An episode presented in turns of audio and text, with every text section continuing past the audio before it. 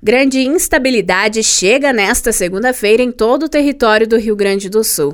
Embora o domingo tenha sido de chuva forte e intensa em algumas localidades e tenham perdido forças durante a noite, ela retorna ainda durante a manhã desta segunda nos municípios gaúchos. As nuvens cobrem o território gaúcho no decorrer desta segunda-feira, com probabilidade de chuva na maioria das cidades ao longo do dia.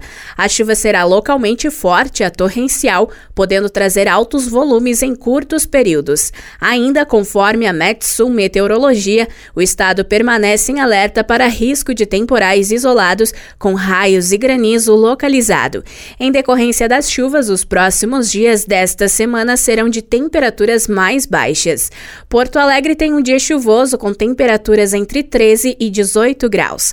A Serra Gaúcha também tem um dia de chuvas intensas, seguindo com alerta em vigência para temporais. A temperatura máxima é de 16 graus, com mínima de 12. Com informações da previsão do tempo da Central de Conteúdo do Grupo RS Com, repórter Alice Correa.